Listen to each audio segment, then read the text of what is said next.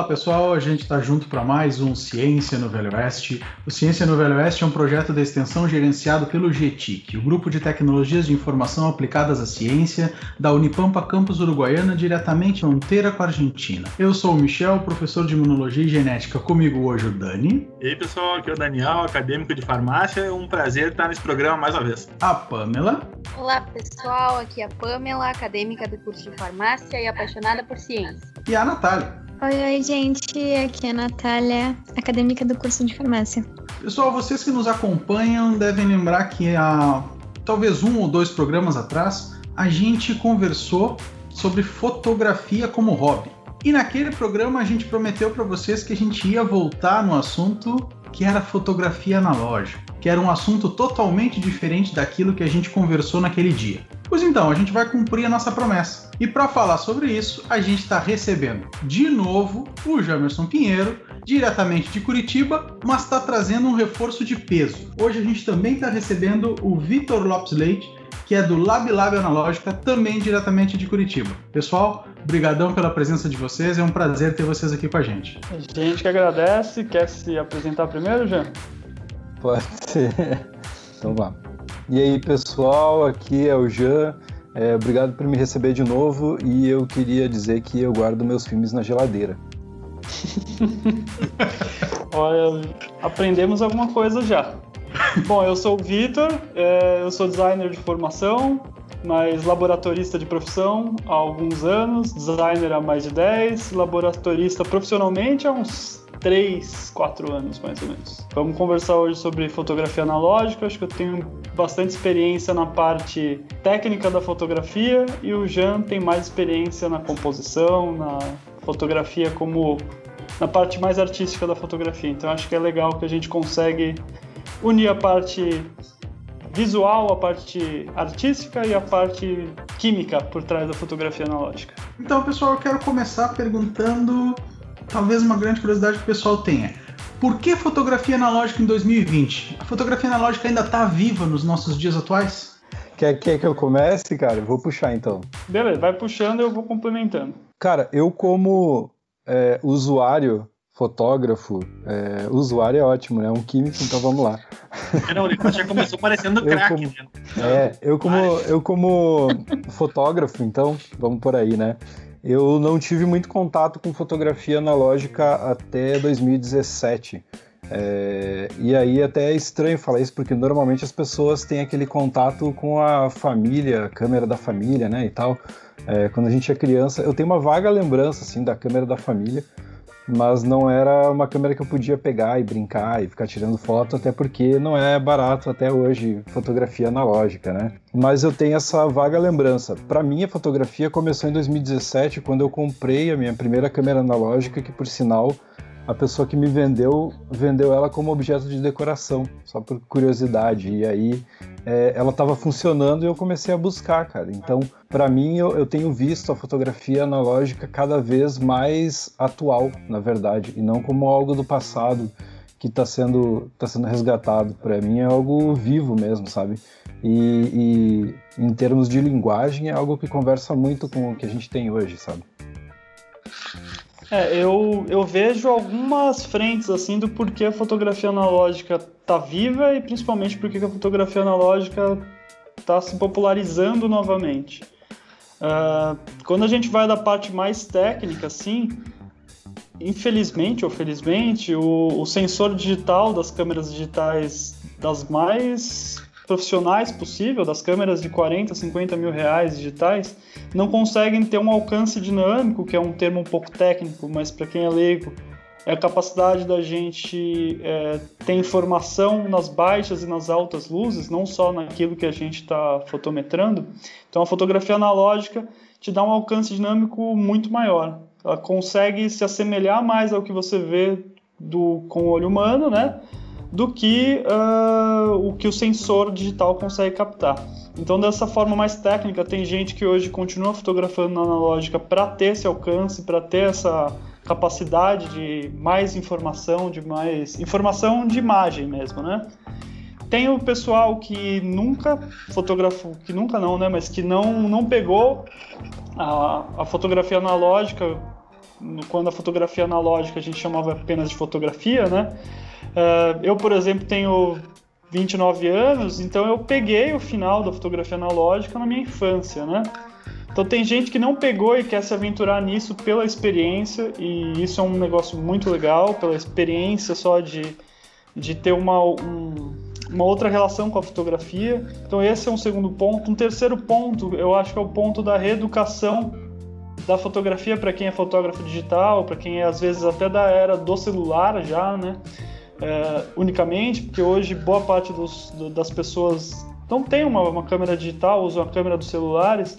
Então, para esse tipo de gente que costuma, costumava ou costuma como eu, quando pega uma digital metralhar, faz para fazer uma cena, tira 50 fotos para escolher uma, a fotografia analógica reduca a gente a pensar bem antes de fazer um clique. Por vários motivos, principalmente porque você tem numa, no filme 135, ou popularmente conhecido como filme 35mm, aquele mais comum da bobininha de lata, você vai ter ali no máximo 36 poses. Então você tem que pensar bem quando você vai clicar uma foto. Além disso, tem o preço, né, que o filme tem, a revelação tem.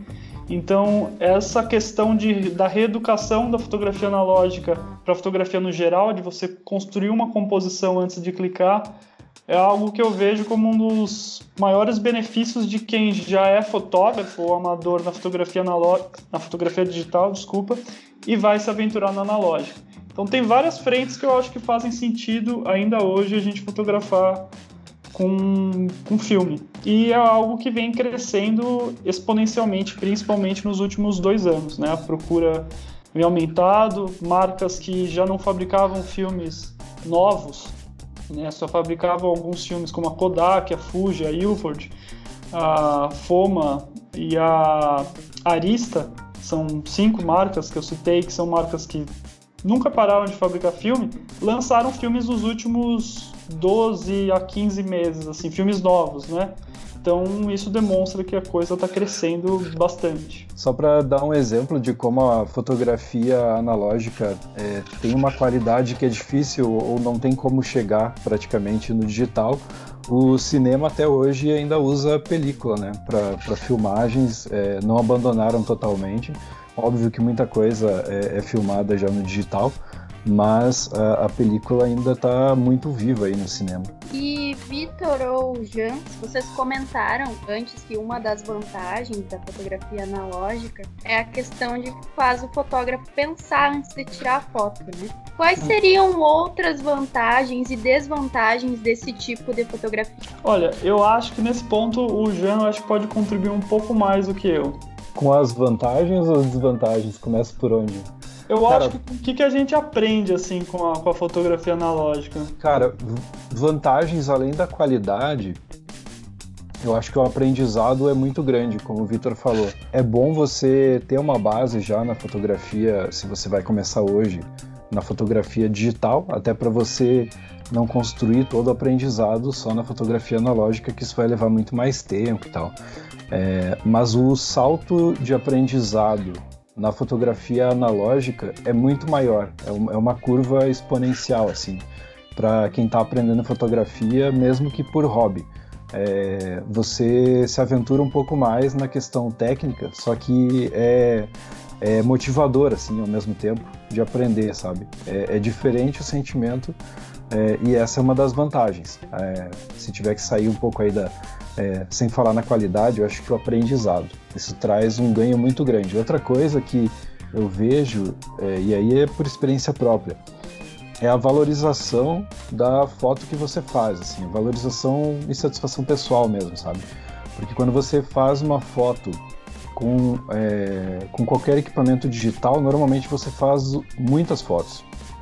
Quando você faz com analógico, é, tem duas frentes aí. Uma delas é que você pensa antes de fazer a foto, é, porque você tem um número limitado de fotos por filme que você pode é, fazer. Então você não sai descarregando aí suas fotos.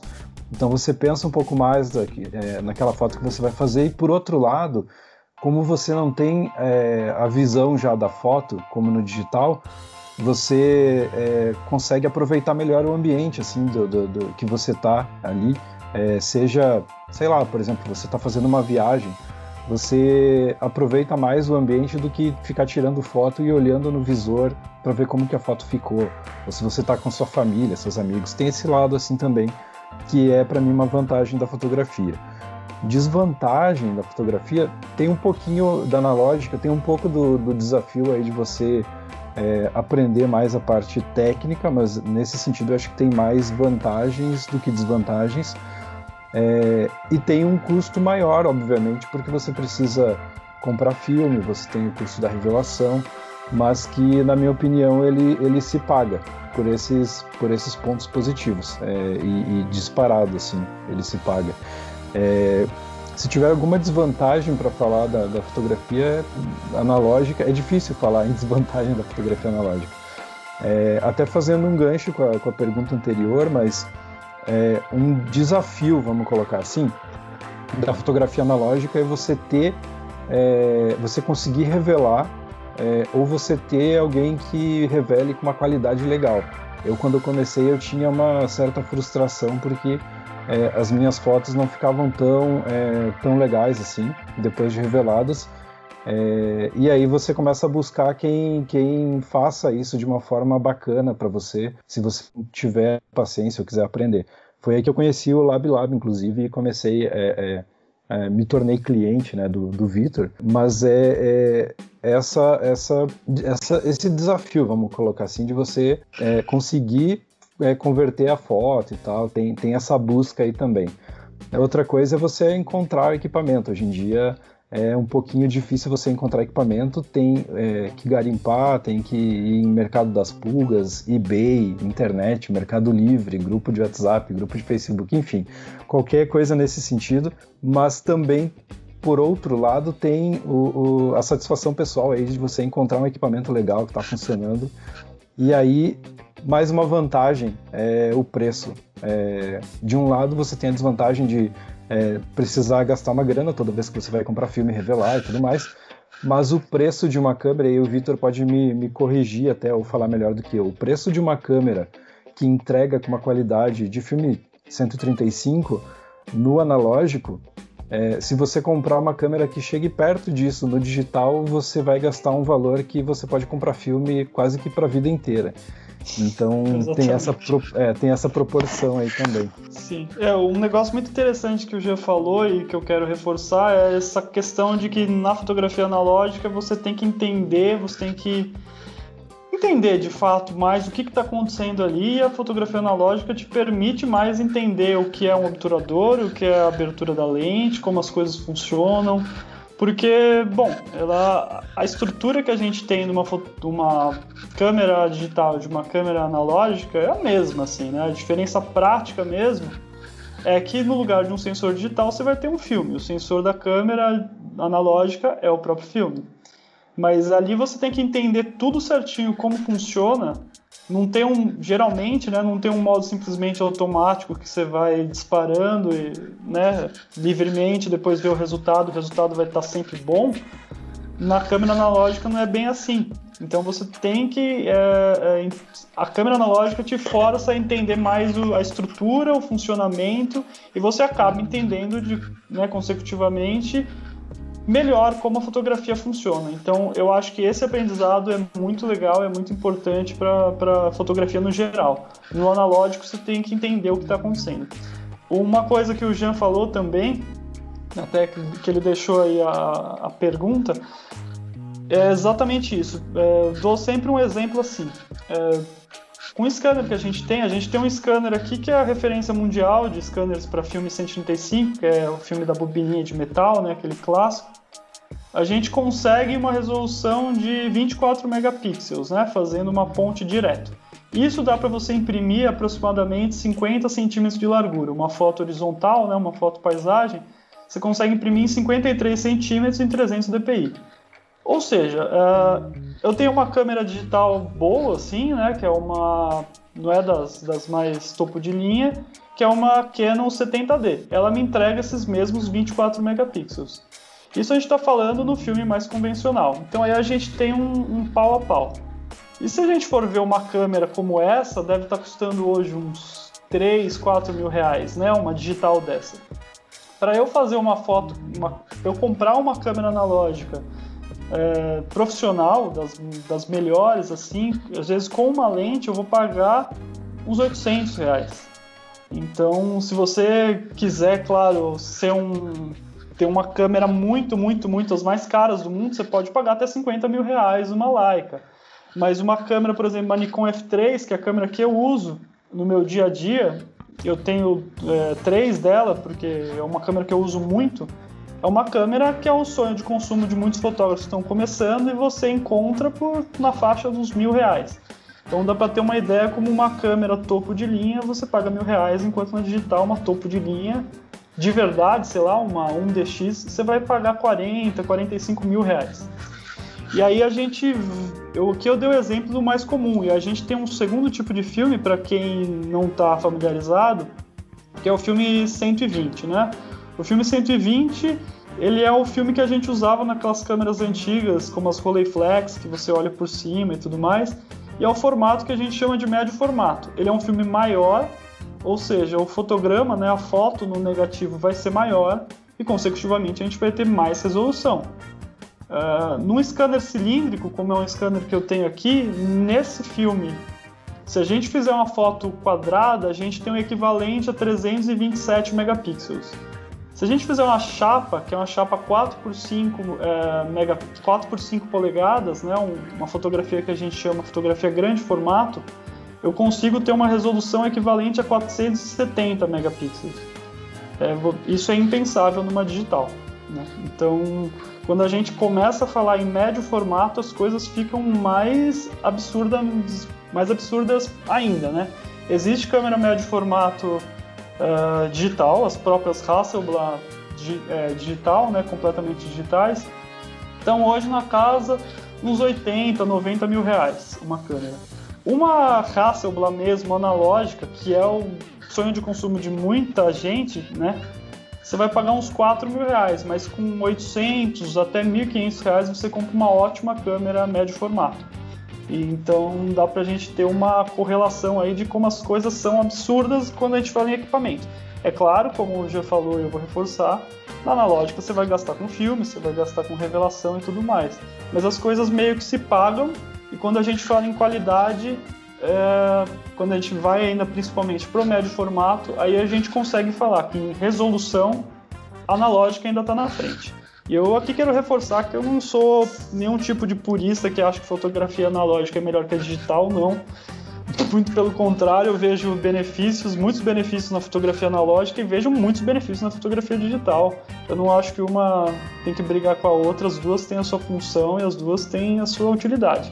Tanto é que para digitalizar no dia a dia os filmes médio formato, para quem quer postar no Instagram, imprimir numa qualidade, sei lá, do tamanho de um A3, eu faço uma digitalização usando uma câmera digital. Então eu pego a minha, minha, 7, minha 70D para fotografar, refotografar num esquema bem profissional assim, mas para refotografar um negativo e aí tratar. Então a digital e a analógica hoje andam juntas, né? Não, não são totalmente é, autônomas. E é importante também frisar que o padrão hoje em dia é que a gente revele as fotos, desculpa, revele o filme e digitalize as fotos. Então, pouquíssimas pessoas acabam imprimindo as fotos. Então, o padrão hoje é a gente recebe um filme, revela esse filme, né, processa ele quimicamente para ter o negativo. E a partir do negativo a gente digitaliza as fotos e as pessoas recebem essas digitalizações. Então esse é o padrão hoje. A gente recebe o filme e devolve para a pessoa, tira de negativo e as, um link para ela baixar as fotos. Meninos, eu fui uma das pessoas que não pegou a fase da fotografia analógica, né? Vocês poderiam me explicar como funciona uma câmera analógica? Quer ir você, Jean? Ou foi eu? Nossa, essa eu vou passar bonito. Não, tô, eu posso. Pô, vamos fazer assim, eu vou tentar e aí você me corrige, pode ser? Beleza. Tá, vou, vamos lá, vou fazer um comparativo. A, a fotografia digital, a câmera tem um sensor, tá? É, esse é o princípio básico, acho, onde elas diferem mais, assim. É, ela tem um sensor E, e, independente se ela é uma câmera DSLR que tem espelhos ou se é uma mirrorless, enfim, ela funciona por causa do sensor que capta a luz, a informação que entra, enfim, ela converte na foto. Na, na fotografia analógica, a câmera ela não tem o sensor, ou melhor, o sensor dela é o filme. Tanto que se você olhar a câmera como é, sem o filme, ela tem um buraco, ela tem a cortininha que quando você dispara, ele abre e você vê através da lente, não, não tem nada ali.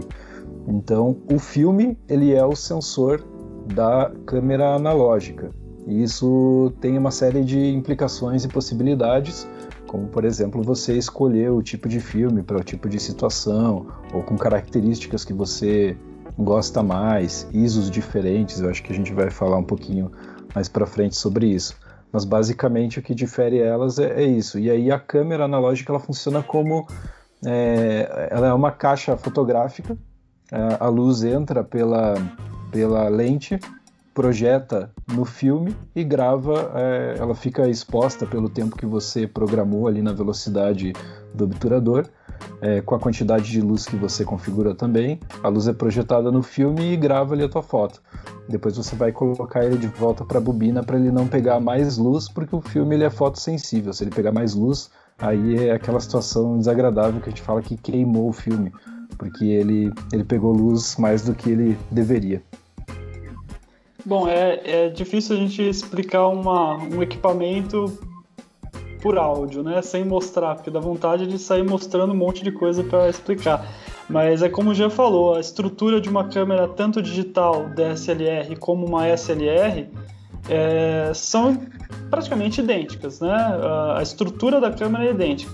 O termo né, SLR ou DSLR é Single Lens Reflex ou Digital Single Lens Reflex. Single Lens Reflex por quê? Porque é uma câmera de uma lente só, Uh, reflex, reflex por quê? Porque tem um espelho ali no meio e esse espelho serve para que a gente enquadre, né? O que a gente olha no visor da câmera, quando a gente olha nos, na maior parte das câmeras tem visor, né?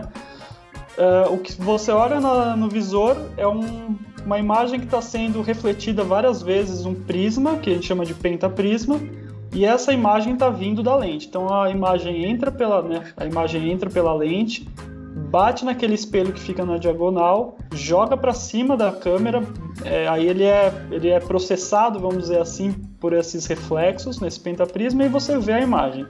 E aí tem as, as mirrorless, né? As mirrorless literalmente são câmeras sem espelho, então essas câmeras não têm pentaprisma. O que você está vendo no visor, quando é que elas têm visor, é uma imagem digital, então aquele sensor está sempre aberto.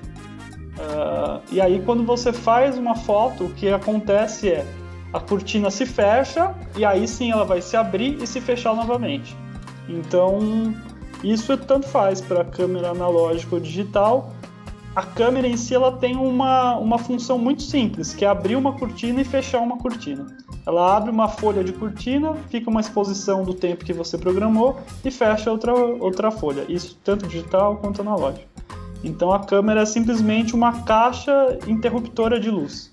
E o que faz a, a imagem é a projeção da lente. Tanto é que é uma experiência muito simples, muito boba, mas que é, às vezes eu mostro para as pessoas. Se você pega a sua lente da sua câmera, desencaixa ela e, sei lá, é, proje colocam a mão assim, mais, mais ou menos a uma distância que seria do sensor, uns, vamos dizer assim, uns dois dedos, você vê a imagem sendo projetada ali. Você pega uma lente, você projeta com a sua lente a imagem uh, em qualquer superfície. Principalmente se você está assim numa luz, né, um ambiente muito aberto, você consegue projetar a, a, lâmpada do seu teto na sua mesa, se você tiver com a lente a uns dois dedos assim da, da, da mesa. Então é um jeito simples de entender como as coisas funcionam de forma física. Guri, o seguinte, a gente já deu uma falada né, sobre a diferença da fotografia para outra, da digital para analógica. Uh, já falou mais ou menos como funciona a câmera analógica. Mas e aí depois que eu tirei minhas fotos lá, tá aquela coisa mais linda e eu preciso revelar isso aí. Como, como é que funciona? Como é que é o processo da revelação do filme analógico? Vamos lá. Bom, o, a estrutura, primeiro é legal a gente entender como que o filme funciona de uma forma muito superficial, né? Falando bem por cima assim. A, A estrutura do filme, ela de certa forma lembra a estrutura do sensor digital. O filme, ele, um filme, por exemplo, um filme colorido negativo, mais comum, aquele filme que depois que a gente revela ele fica laranjão, assim, ele tem ali várias camadas com várias funções, mas as principais camadas são uma camada sensível à luz verde, sensível à luz azul e sensível à luz vermelha, que é que nem um monitor, né? O monitor ele é feito de LEDs RGB. Então a gente tem também essas camadas ali. E as camadas elas são feitas de sal de prata, né?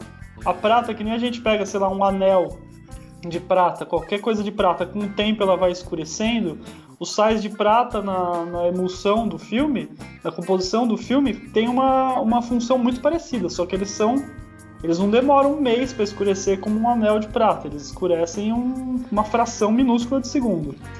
E aí, se, é, a estrutura do filme colorido negativo, então, são esses mesmos sais de prata que num filme preto e branco negativo a gente vai ter uma camada só, entre aspas, no colorido a gente tem três camadas que esses sais são tingidos, né? E aí a gente precisa de filtros para que uma camada só não interfira na outra. Por isso, inclusive, que o filme é laranja. O filme é laranja porque a prata é muito sensível à luz azul.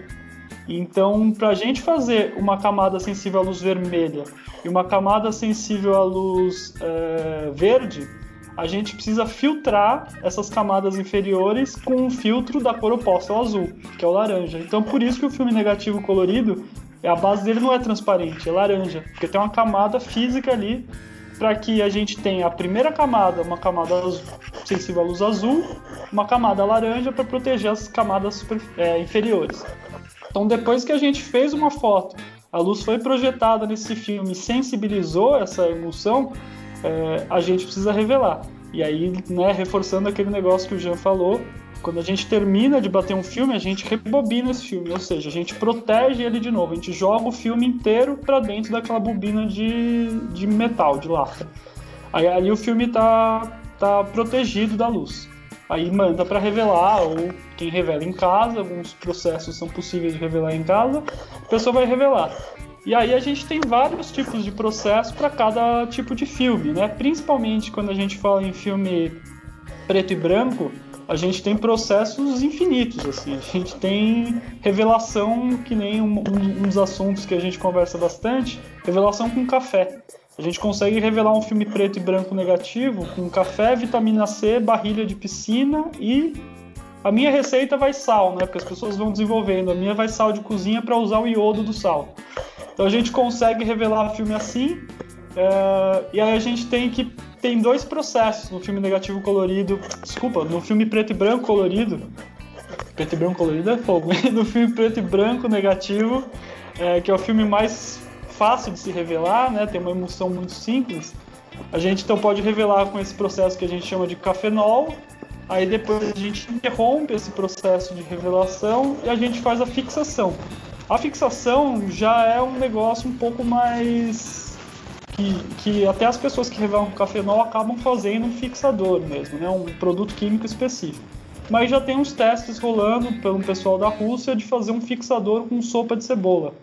Tipo, você bate cebola no liquidificador, deixa ela agir de um dia para o outro e, segundo o que eu tenho visto, isso fixa um filme em um dia. Tem que deixar o filme um dia de molho nessa solução num carretel e num tanque específico para isso, ou seja, protegidos da luz ainda. O filme você consegue, teoricamente, se tudo der certo com essas pesquisas, revelar um filme com café e fixar com cebola.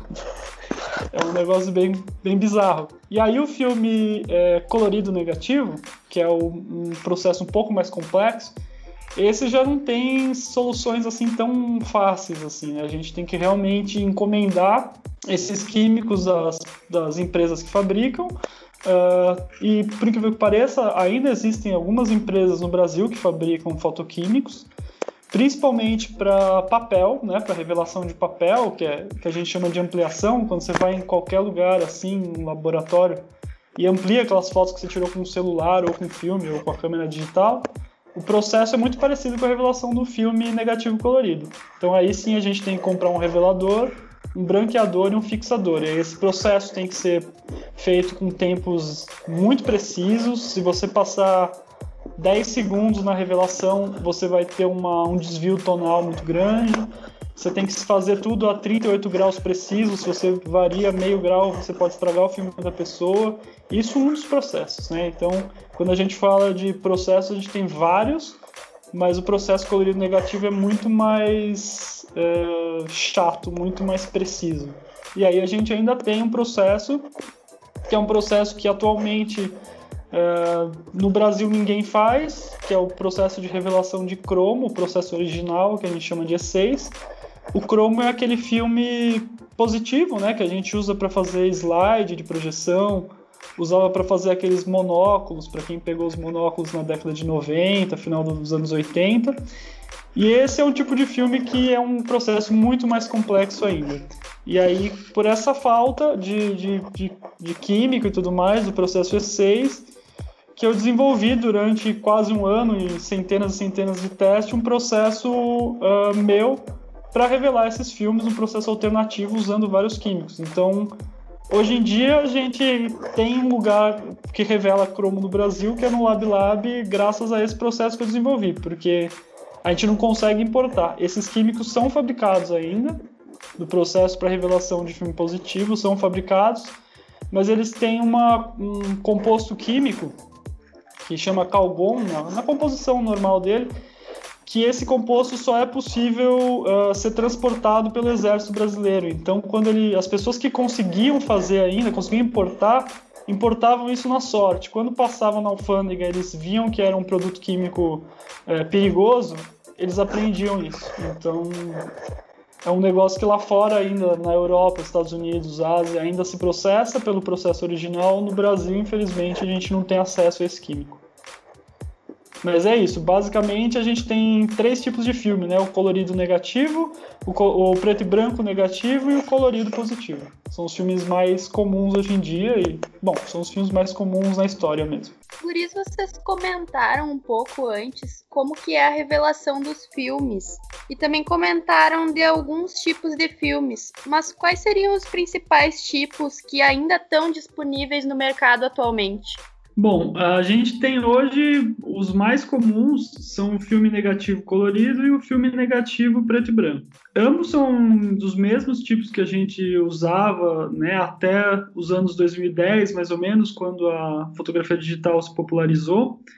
E a diferença deles é, além do óbvio, né, que um filme vai ter um resultado preto e branco, outro filme vai ter um resultado colorido, a gente tem algumas coisas mais técnicas, mais específicas assim, é, que são relativos àquilo que a gente conversou lá no comecinho, sobre a latitude do filme, né? Aquela capacidade dele de, de conseguir recuperar informação daquela do que está muito claro ou muito escuro numa cena.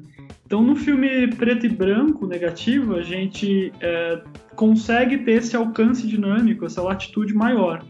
Então, no filme preto e branco, a gente consegue ter muito mais informação numa fotografia, numa, num, por exemplo, de um ambiente que tenha várias é, situações de luz, a gente vai conseguir ter muito mais informação do que um negativo colorido, né? Então, uma foto colorida a gente vai ter um pouco menos. Mas esse pouco menos já é infinitamente, infinitamente não, né? Mas já é bastante superior ao que um sensor digital, ao que o seu celular ou sua câmera digital fazem, né?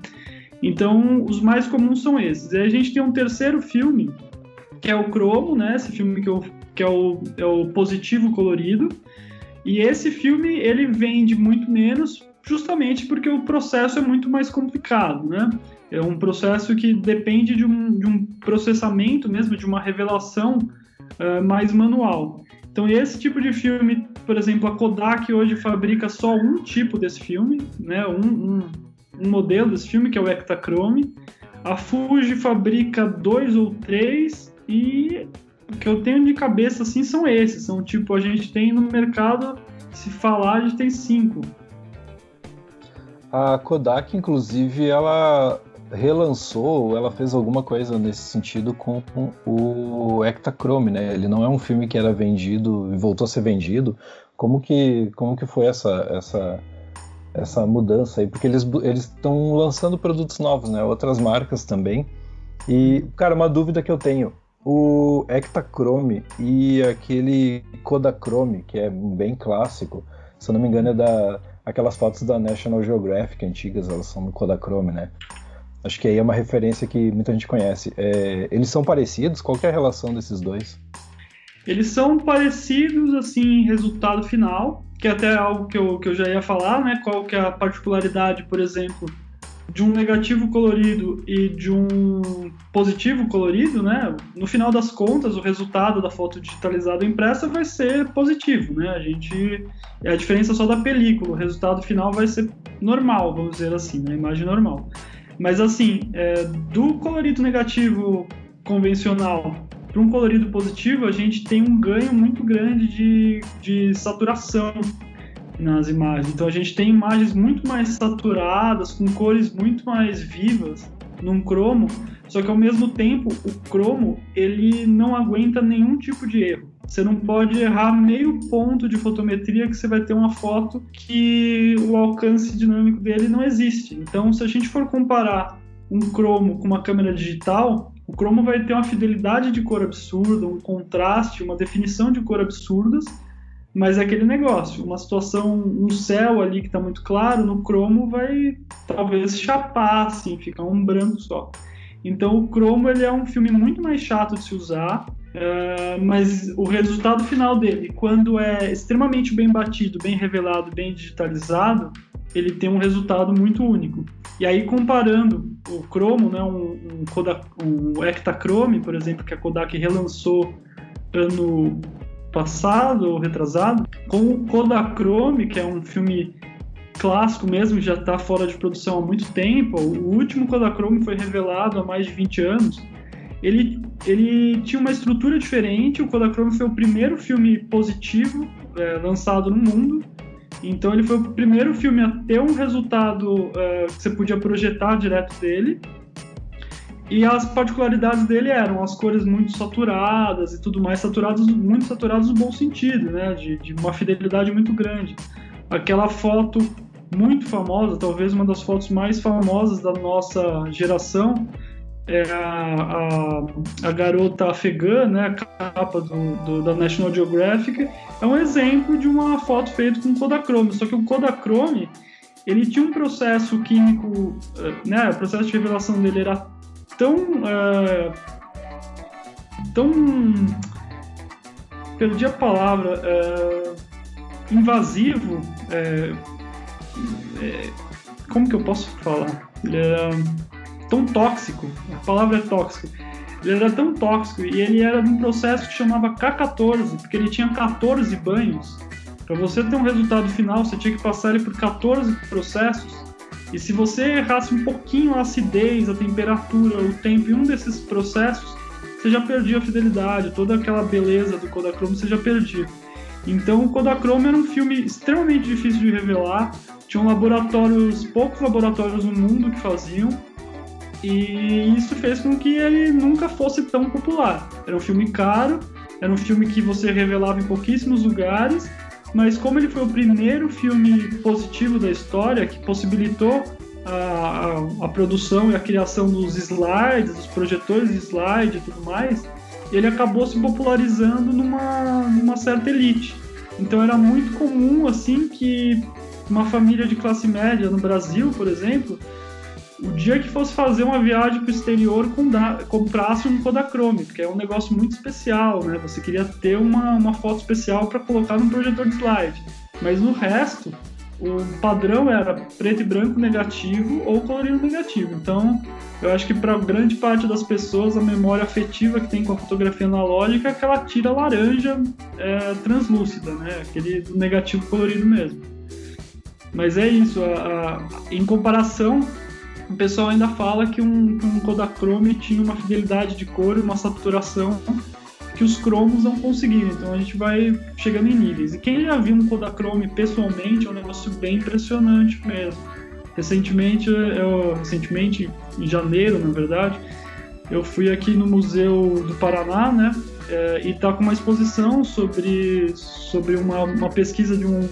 Eu não lembro do nome do, do, do pesquisador alemão que veio ao Brasil estudou algumas aldeias indígenas aqui no Paraná e tinha algumas, alguns registros em Kodachrome.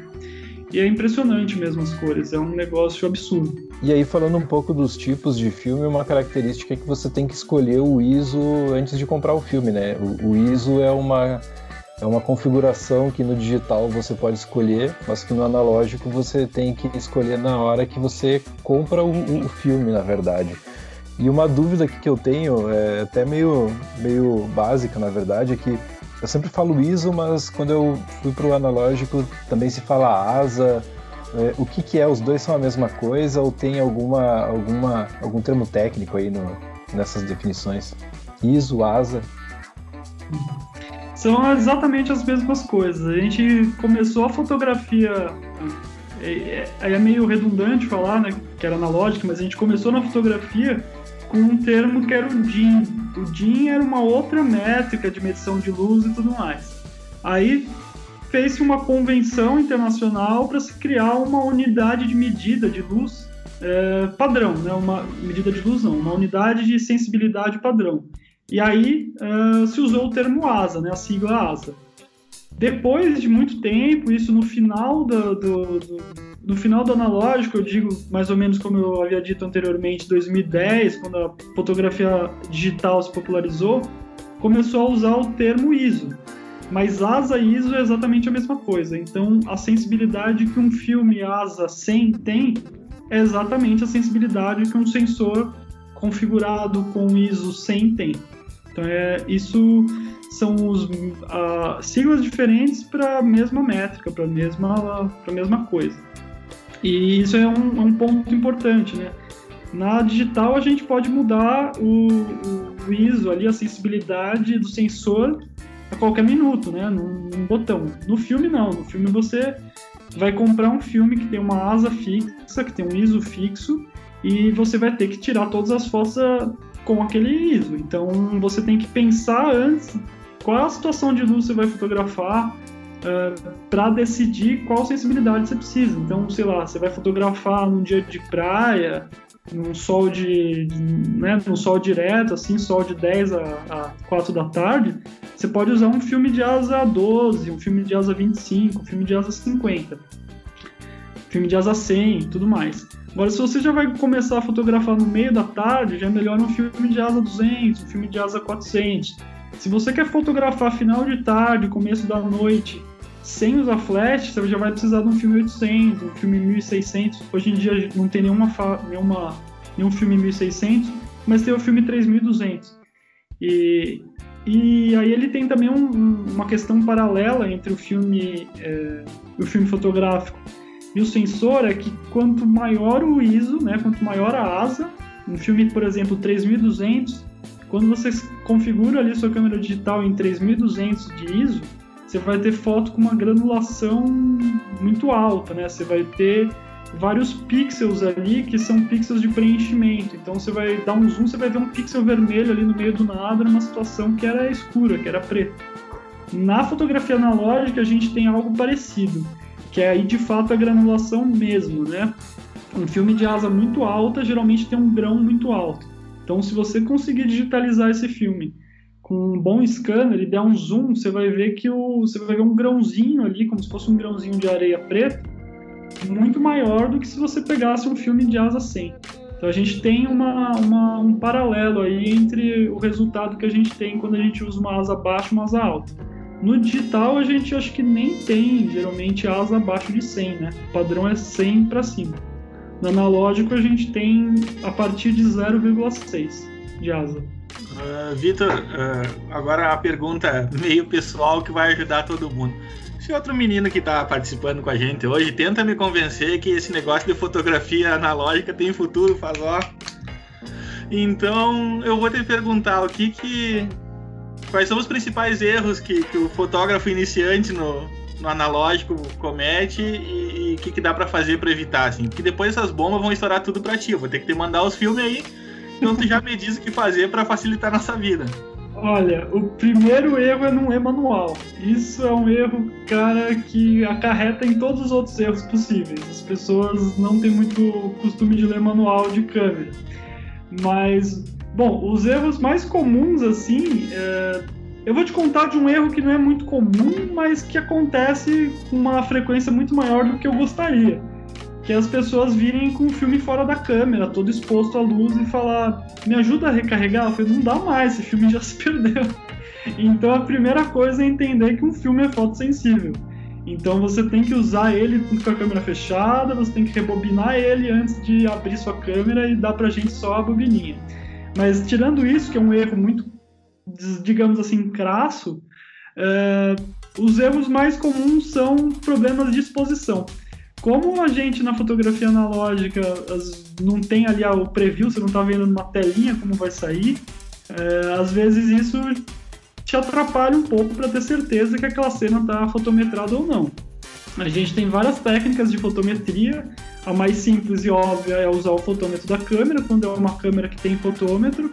Mas tem muitas câmeras que não têm medição de luz. Então são câmeras que ou você tem que usar um fotômetro de mão, ou você usar uma regrinha, é, que é uma regra meio universal, que a gente chama de Sunny 16, que é Bom, vou explicar mais ou menos que isso é um negócio interessante. Uma regra que a gente faz um, um, uma ponte entre a sensibilidade do filme e a velocidade do obturador. Então, na regra Sunny 16, por exemplo, você está usando um filme de asa 100, você configura a velocidade da sua câmera em 100, ou mais próximo disso, que geralmente é o 125, né?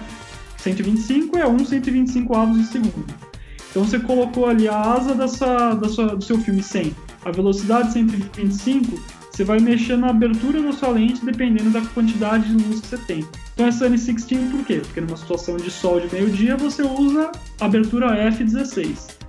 Aí começa a, a, um tempo um pouco mais nublado, você abaixa do F16 para o próximo ponto da lente, que é o F8. Começa a ficar um tempo mais nublado mesmo, 5.6, que é o ponto abaixo. Aí começa a ficar o finzinho de tarde, você vai do F5.6 para F4. Daí começa a ficar o final de tarde, você vai do F4 pro F2.8.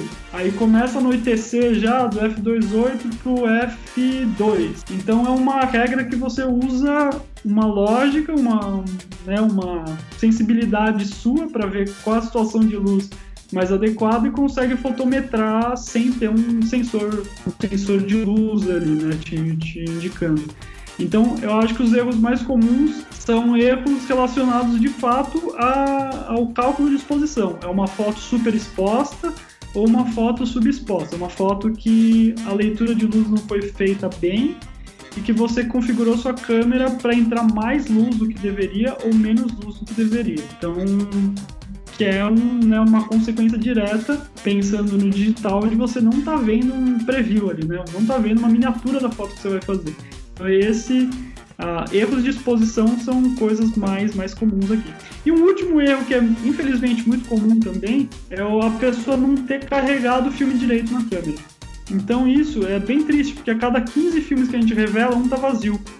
É filme que não tem foto nenhuma. A gente revela, o filme sai uma tira de negativo transparente, né? Entre aspas. Por quê? Isso é um erro que acontece quando você na hora de carregar a câmera não engatou direito a ponta do filme na câmera. É, e aí acontece um negócio que as pessoas não estão muito acostumadas, que é se você pega a maior parte das câmeras analógicas até sem filme, com ela fechada ali, né, a portinha de trás dela fechada, você consegue disparar ali, entre aspas, fazer fotos, né? Você consegue disparar, vai avançando, fingindo que vai avançando o filme, e o contador ali que mostra quantas fotos você tirou tá girando, tá avançando. Então a pessoa tem a impressão de que tá tudo certo. Que ela tá tirando a foto 10, que ela tá tirando a foto 11, tá tirando a foto 12. Na verdade o filme tá paradinho lá, nem foi puxado.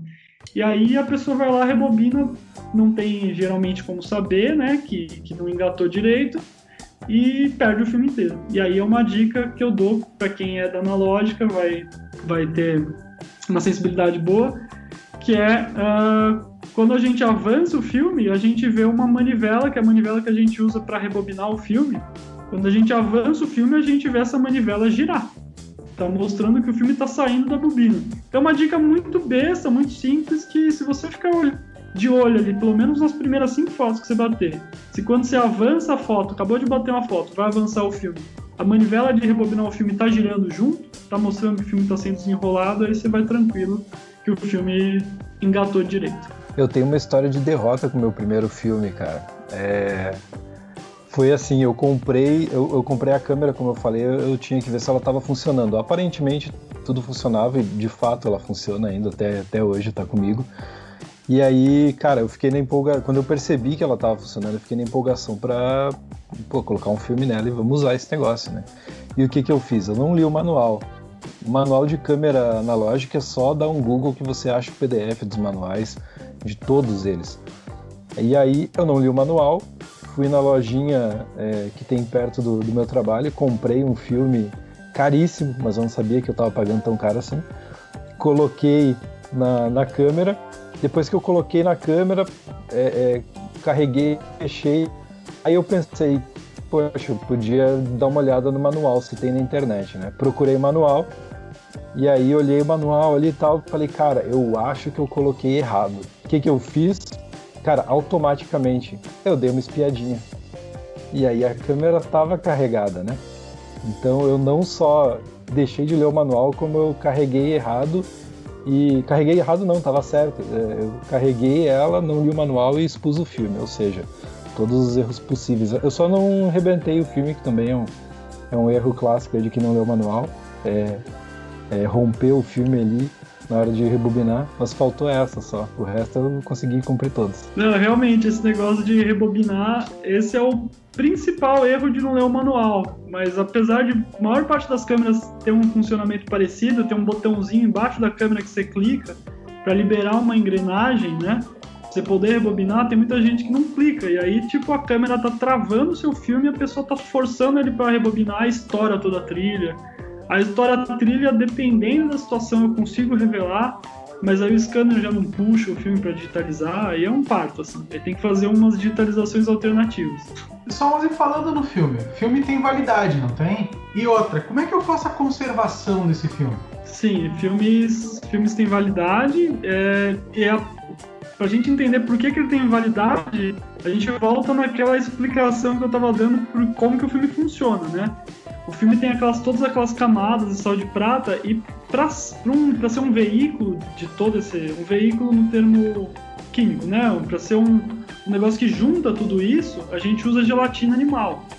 Então a gelatina animal, assim como a gelatina que a gente faz lá, feita de, de, de gelatina animal, ela vai estragar.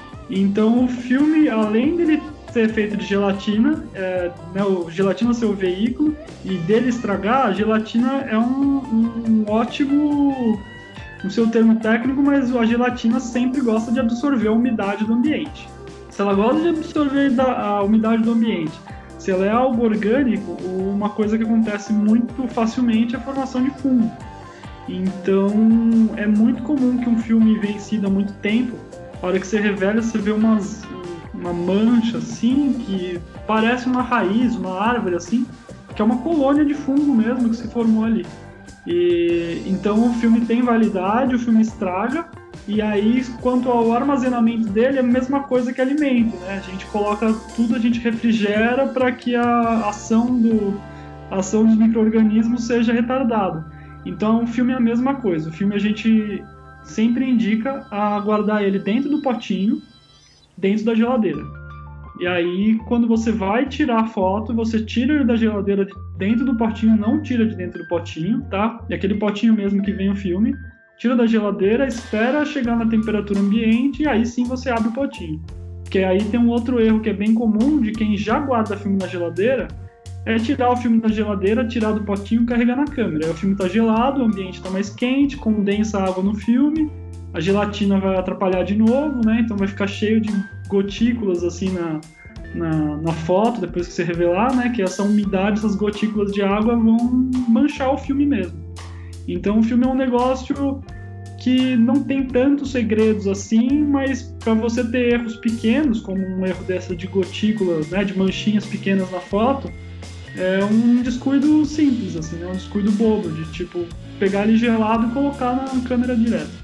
Então é isso, o filme tem validade. Geralmente a validade do filme é uns 4 anos assim da, da fabricação, mas vendo nas caixinhas, nas embalagens, eles já recomendam sempre guardar na geladeira. E aí se você for fazer uma viagem, por exemplo, for levar um filme na mochila e tudo mais, só tomar cuidado para não tomar um sol direto, né? Pegar uma temperatura muito alta. Mas não é um negócio assim que se o filme passou três meses fora da geladeira ele estragou. Não. O filme, aquela validade dele já é contando um ambiente neutro, assim, 25 graus, né? nem contando a geladeira. Por isso é muito comum que a gente fotografe um filme vencido é, e se o filme é vencido há não tanto tempo, é bem provável, e ele foi armazenado, não pegou sol, por exemplo, às vezes um filme que nem ficou na geladeira, vencido há 5 anos, vai estar com uma qualidade idêntica a um filme fresco. É, é, é, aquele negócio, né? Se você pegar um, sei lá, um, comprar um litro de leite no mercado, ele vai, ele vai falar que vai vencer um litro de leite de caixinha, vamos dizer assim, ele vai falar que ele vai vencer no dia 10 mas provavelmente ele vai azedar no dia 30. O filme é a mesma coisa. Eles falam que ele vence ali no dia, no ano, no mês, em março, mas ele vai começar a ter diferenças assim, se ele foi armazenado de uma forma ok, nem na geladeira, ele vai começar a ter efeito daqui quatro anos. O Daniel encontrou um filme de 1997 ou 98, a gente não tem certeza. Você acha que vale a pena eh, mandar para você revelar? Quer, quer tentar a sorte ou melhor deixa? Manda sim. E detalhe. Tá, não, mas o detalhe é que além de, de ser de 1997, ele não tava rebobinado, ele tava dentro da câmera eu rebobinei antes de abrir, mas ele ficou 20 anos na, dentro da câmera. Olha, a gente já revelou aqui filme da década de 70, isso é informação. Então, muito provavelmente você vai ter bastante coisa assim, e é super comum as pessoas acharem uma bobina de filme ali que às vezes nem sabe nem se tem filme dentro ou não, manda pra gente e a gente revela. O que acontece é, às vezes um filme muito assim pode ter além da, do fungo e tudo mais, mas se por sorte ele não pegou nenhum, nenhuma alta temperatura, não tá com fungo, o que pode acontecer que é muito comum é ele ficar muito denso. Então. Oi? Vitor, Uruguaiana faz 43 graus no verão. é, mas bom, deve ter imagem. Sempre, sempre tem imagem, sempre tem imagem. É, não estamos ajudando, né? Mas aí, olha, vale, vale a pena revelar. Eu acho que é um case aí você mandar para ver o que acontece, cara. Manda aí, manda aí. É muito comum e, olha, pouquíssimos casos não tem imagem, viu? Pouquíssimos casos. Hoje mesmo a Mari, que é quem faz as digitalizações aqui no Lab, estava digitalizando um filme bem velhão assim mesmo e tinha aquelas fotos que você identificava que eram anos 80, assim, né? que a roupa das pessoas era anos 80 e tava com uma qualidade muito boa, muito boa mesmo, assim, parecia um filme nem vencido.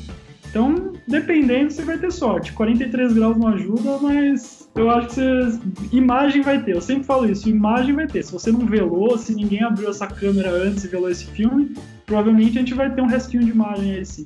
Eu vou tentar, então, vou fazer mais essa experiência, vou pegar um filme e vou bater umas fotos para aproveitar o frete, nem que seja. e aí eu te mando eles depois pra tu tentar fazer tua mágica. Manda aí que a gente faz mágica aqui. Chegaram a comentar sobre os filmes negativo colorido, negativo preto e branco. Mas qual a diferença das características entre filme negativo e positivo? É, além da, da parte mais, mais óbvia, assim, né? Que quando você olhar a película, assim, revelado, um vai ser negativo, outro vai ser positivo. A diferença prática quando a gente inverte o negativo, né? Ou seja, positivo é ele comparado com o que já é positivo, a diferença são geralmente a qualidade das cores. Aí eu sempre vou usar uma referência de dois filmes muito bem batidos, muito bem fotometrados, muito bem revelados, muito bem digitalizados, tá? Então os filme, o filme cromo, né, o filme positivo, ele vai ter uma saturação maior das cores, ele vai ter uma fidelidade muito, muito, muito grande de cores e de, de meio tons, mas ele tem todos aqueles problemas que a gente comentou, que ele tem que ser extremamente muito bem fotometrado. Já o filme negativo colorido, ele vai ter aquelas cores muito boas, muito vivas, ele vai aceitar mais erros. Se você superexpor ele, né, deixar o obturador da câmera aberto por mais tempo que deveria, até um certo nível assim, a gente não vai ter perda de qualidade, de fidelidade de cor. Então ele aceita erro maior do que o outro, mas no resultado final, assim, vamos dizer, de fotos bem feitas, o cromo vai ter uma saturação maior. Uma, uma dica assim para as pessoas que estão que não têm é, experiência, não estão com essas coisas dos filmes muito frescos, é procurar no Google exemplo, por exemplo, do, fi do filme Fuji Provia ou Fuji Velvia, são dois é, cromos ainda fabricados, e né, cromos, ou seja, são filmes positivos, e ver outros filmes também, como os filmes da Kodak coloridos negativos. É, o Portra, que é um filme muito clássico para retrato, o Kodak Pro Image 100, são filmes. Eu usei dois exemplos extremos: um filme muito profissional, um filme muito caro, né? E um filme mais barato, que hoje não está mais tão barato assim. Mas são exemplos extremos de um filme popular, o Pro Image 100 é um filme popular, e o filme Kodak é, Portra é um filme já mais profissional.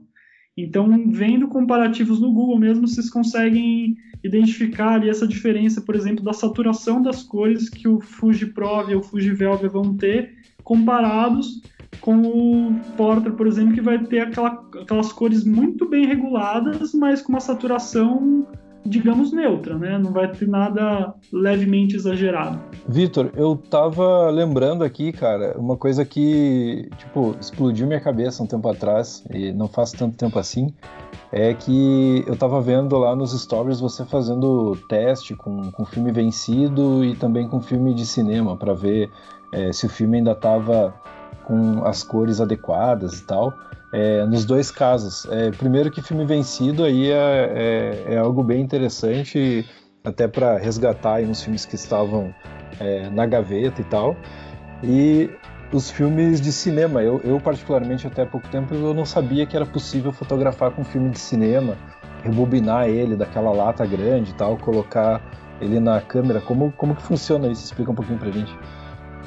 É até legal a gente falar disso dos filmes de cinema, porque esse formato, né, mais comum, o filme da bobininha, como vocês falam de um jeito superficial, assim, o filme da bobininha, aquele clássico dos anos 90, o mais comum de todos, é aquele formato com aquela com aquele padrão de trilha, ele veio do cinema e não da fotografia. Então, na verdade, aquele foi uma adaptação, né, que, que foi feita eu não lembro a década, a década exata, mas se a gente pensar nas Rolleiflex, que é o filme que usa uma câmera que usa filme de médio formato, num filme 120 você faria 10 fotos. Então imagina um fotojornalista na guerra fazer 10 fotos e ter que trocar o rolo e carregar um outro filme. Então a ideia foi pegar um filme de cinema que já era fabricado para filmagem mesmo, adaptar esse filme numa câmera para que ficasse um rolo muito maior. Mas assim, essa adaptação não fazia 36 fotos como a gente faz hoje, uma bobininha. Fazia 300 e poucas fotos. Então se adaptaram, se adaptou esse filme para usar para um fotojornalista não precisar ficar gastando tempo trocando uh, filme. E aí então isso se manteve até hoje. O formato mais comum de, de, de cinema é o formato que a gente chama de 35 milímetros então, por isso até que há essa, essa confusão, que não é bem uma confusão, mas a gente costuma chamar esse filme, na fotografia também, de filme 35mm. O correto mesmo, se for um cara bem chato, assim, vai falar, ah, não é filme 35, é filme 135. Mas é a mesma coisa, o formato é igual. Então, o que a gente faz hoje em dia, é, aqui, por exemplo, no LabLab, a gente importa algumas latas de filme, a maior parte deles vencida, e filmes de cinema, então eles vêm em bobinas muito grandes, né? Bobinas que seriam usadas para filmar cinema mesmo. E aí a gente tem que fazer um, geralmente para ser vencido, a gente tem que fazer teste para descobrir se esse filme tá bom ou não. E esse teste é um teste que a gente vai é, levando o filme ao extremo. Então a gente vai fotometrar ele como se ele tivesse fresquinho, né? Por exemplo, um filme de asa 400, a gente vai fotometrar ele como se tivesse 400 vai fotometrar ele como se ele tivesse perdido sensibilidade, tivesse 200, como se tivesse 100, 50, 25, 12, 6, 3, 1.6 e 0.3, 0.6. Então a gente vai é, bater ele com várias, como se ele tivesse várias sensibilidades diferentes, sempre né, perdendo sensibilidade, que é o que acontece com o tempo. E aí o resultado final a gente analisa a tira de negativo, né, depois de revelado, e o resultado da digitalização mesmo. Então a gente consegue analisar isso e descobrir se o filme está bom ainda ou não, se ele perdeu sensibilidade ou não. É comum que ele perca a sensibilidade, mas até um certo nível, mesmo que essa sensibilidade vá se perdendo, até um certo ponto a gente mantém a fidelidade de cor. Então, às vezes, um filme que era 400 hoje está batendo como 200, ele vai manter a, a, às vezes ele mantém a qualidade das cores. E aí, mesmo assim, ou seja, a gente consegue fotografar com ele.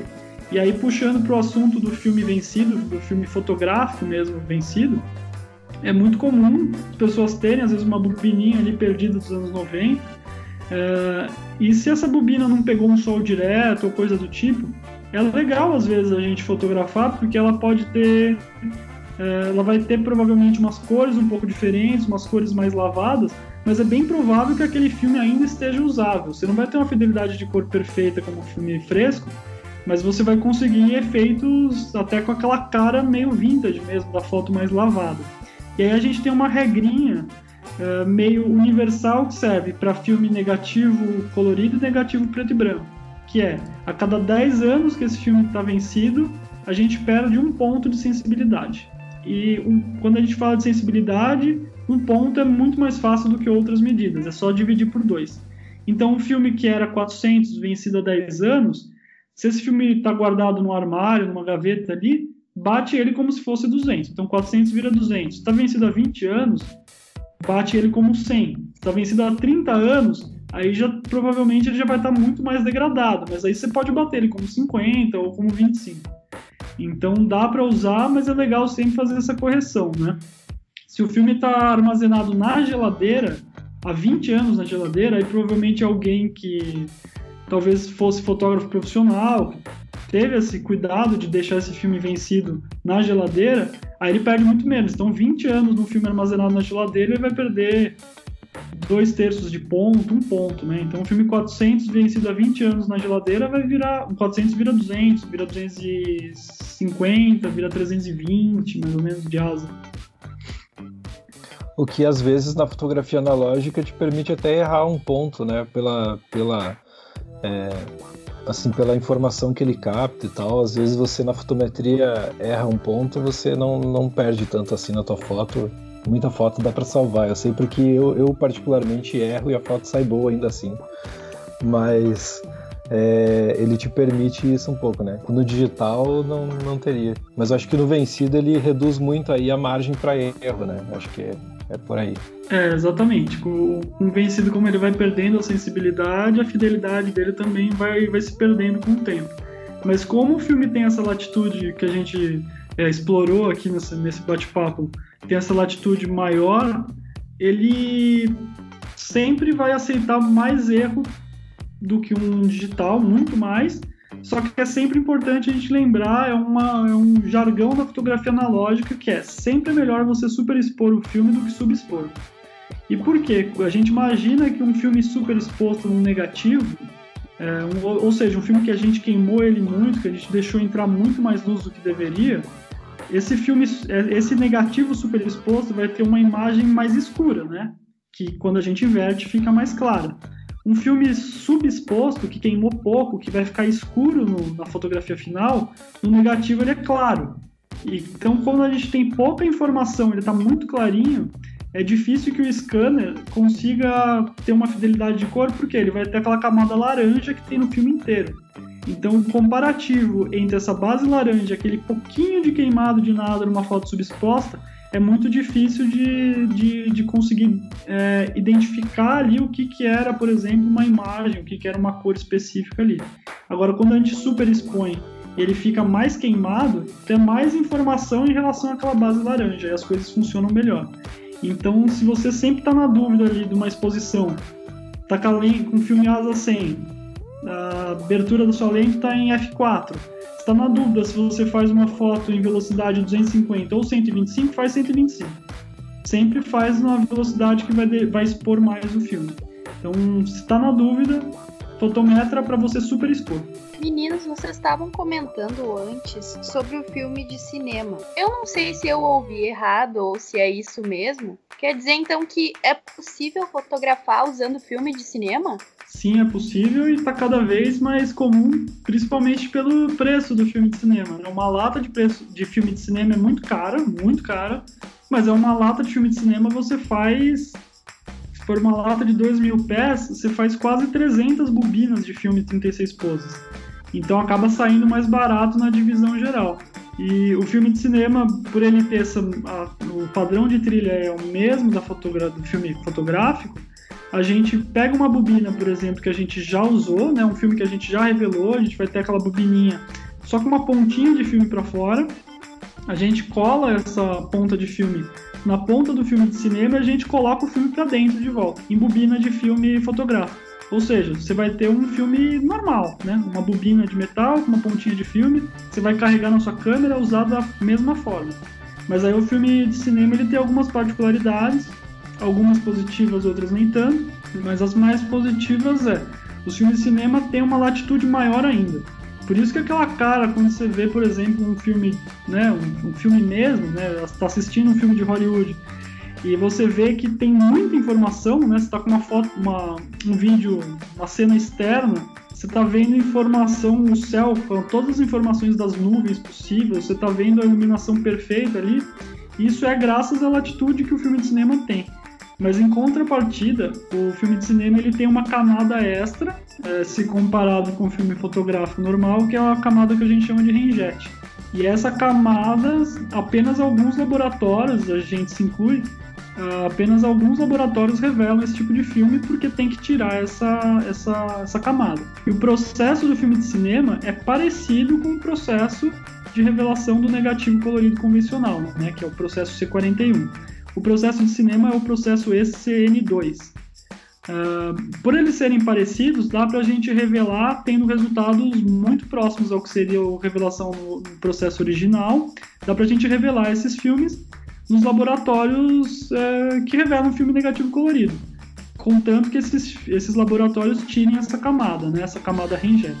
E essa camada ela serve tanto como uma camada anti-halo, né, uma camada para evitar que, que altas luzes na fotografia ou no cinema, né, que sei lá, a imagem de um poste ali iluminado, que aquela luz faça aquela, aquele orbe em volta, né, dê aquela esmaecida em volta, ele evita isso, essa camada, e também evita que o filme se risque, porque imagina que numa filmagem aquele filme está passando muito rápido dentro da câmera, está rodando muito rápido. Então é uma camada protetora, tanto física quanto com uma função né, de ser uma camada anti-halo.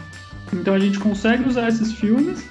Aqui no LabLab a gente fez um processo paralelo ao processo ECN2, ou seja, os filmes de cinema que a gente não revela no processo negativo comum, a gente revela no processo nosso, que a gente desenvolveu com outro laboratorista de São Paulo, Gustavo Nani, que a gente apelidou de LN2.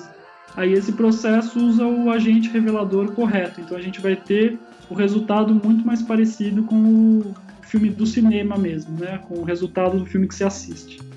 Mas é isso, a gente usa filme de cinema e pelo, pela qualidade que ele tem ser muito alta e pelo preço dele ser muito inferior a um filme tradicional fotográfico, está cada vez mais comum as pessoas usarem. Só não é tão comum porque não é todo laboratório que, que revela esse tipo de filme. E aí um dos atrativos do, do filme de cinema também é que fazendo esse processo que o Vitor falou de, de ter a fidelidade das cores e tal, fica, fica muito mais interessante você usar um filme, por exemplo, que foi filmado um filme que você gosta, por exemplo, sei lá, Kill Bill, algum filme, imagina um filme aí que você curte e você pode fotografar usando o mesmo, o mesmo filme que foi utilizado na, na filmagem lá na película. Sim, a gente até. É, isso foi uma ideia da Mari aqui do Lab quando a gente estava para vender os primeiros filmes, a gente estava pensando, e aí, a gente vende com o nome deles, por exemplo, Kodak Vision 3, Aí a Mari teve a brilhante ideia de,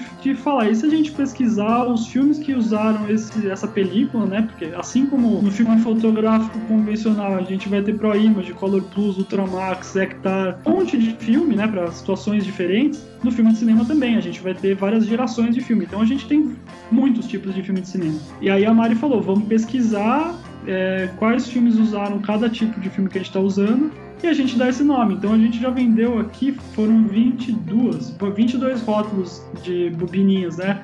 De filme de cinema rebobinado para as pessoas usarem em fotografia. Então teve Kill Bill, teve Amelie, teve Origem. Clube da Luta eu guardei e não uso, cara.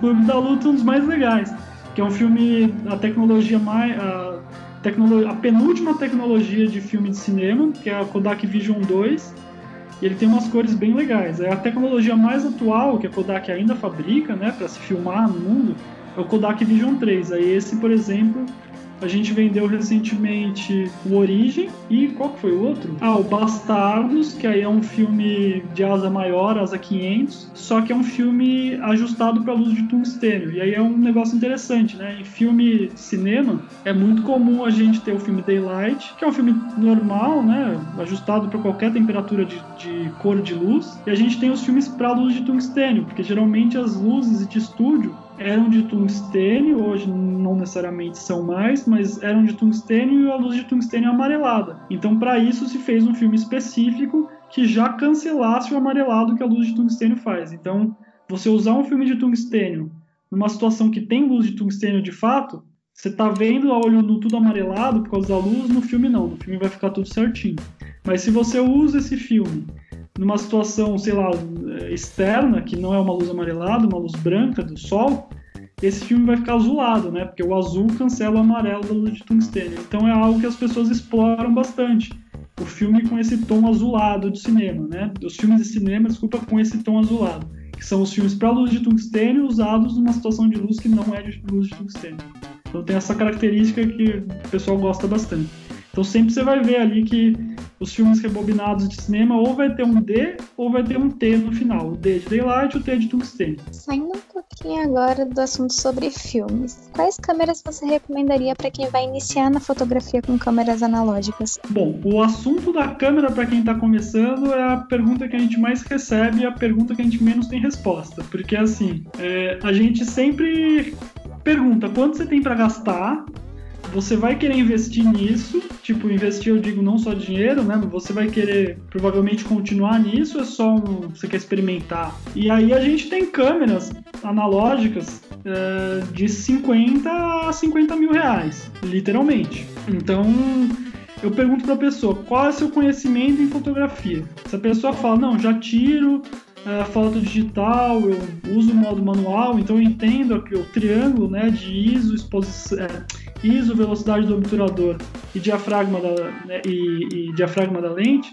se eu entendo essas três coisas, você já pode pegar uma câmera que tenha todos esses controles manuais.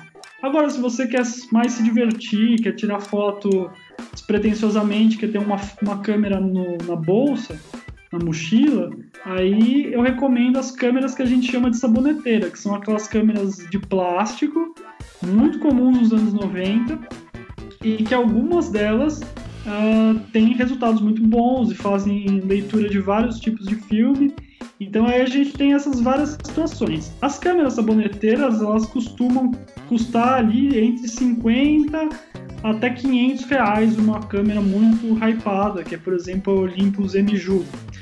É uma câmera muito hypada não só pelo hype, porque ela realmente tem uma ótica muito boa.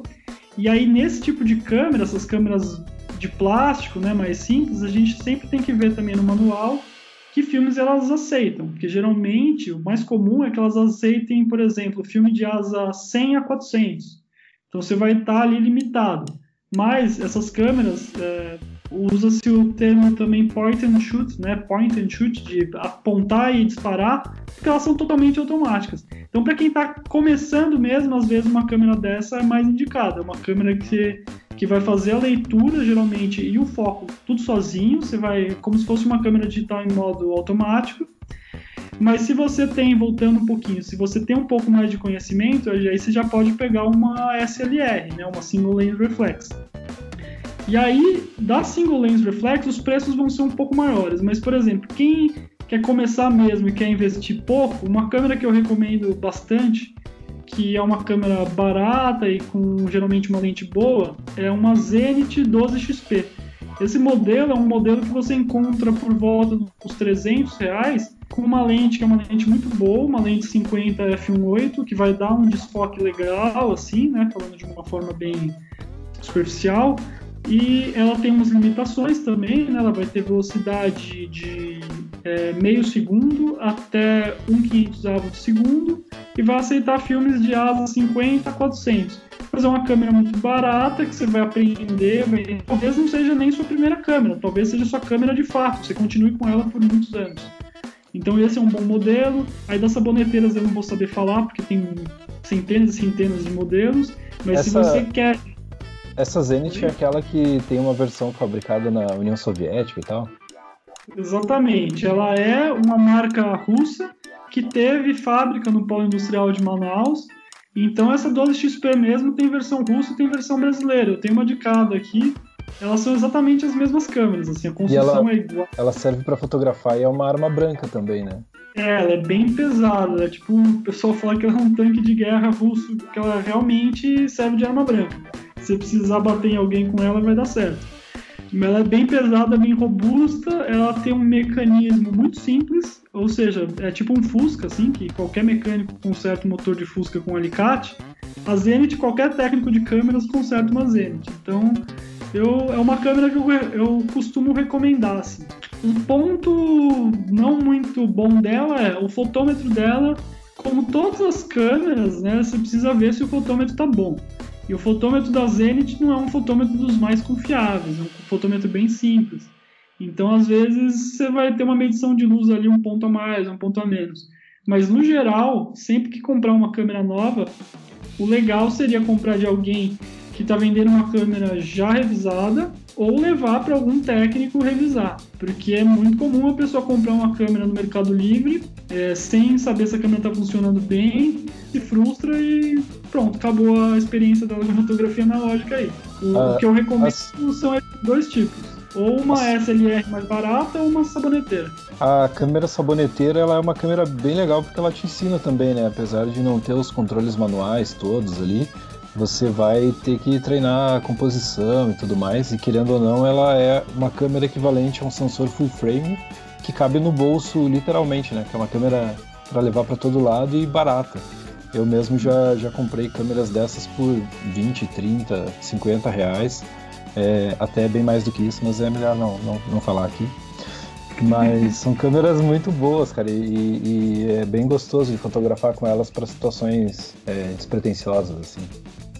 É, eu tenho uma que eu que fica na mochila, assim, sempre com filme, que quando eu quero sair para um lugar que eu não tenho pretensão de fotografar alguma coisa especial, ou seja, eu não vou levar uma câmera da Nikon F3 com uma lente bacana, eu levo ela. Então eu nunca saio de casa sem câmera, porque quando você começa a fotografar, o maior arrependimento da sua vida estar diante de uma cena que você, você sempre vai perder as melhores fotos. Então eu sempre saio de casa, no mínimo, com uma saboneteirinha na, na mochila. Tá, e aí, então, vocês me deram a dica, eu fui lá, procurei alguém que tava vendendo uma câmera revisada, comprei a câmera e eu quero tirar umas fotos bacanas que nem a de vocês. Então eu quero que vocês me digam quais os filmes favoritos de vocês, tanto colorido como preto e branco, e, e o que que leva vocês a gostar desse filme, quais as características dele que vocês acham bacanas. Posso complementar a pergunta pro Vitor até? Qual é o melhor filme e por que o Color Plus 200? Não, tô brincando. É que o Color Plus 200 é um filme barato, entre aspas. Não, ele é barato. É um filme, é aquele filme que ficava na prateleira do supermercado, né? Quando você ia no caixa, coisa assim. Mas é um filme que tem bastante valor, assim. é, eu, eu mesmo comecei a usar por uma dica do Vitor e gostei bastante desse filme, por isso que eu, que eu fiz a piada. É, ele é um, ele é um filme barato mesmo em comparação a vários outros, né? É, até pouco tempo atrás, pouco, pouco tempo atrás, eu digo até uns comecinho desse ano, ele estava sendo vendido na média dos 20 reais a bobina.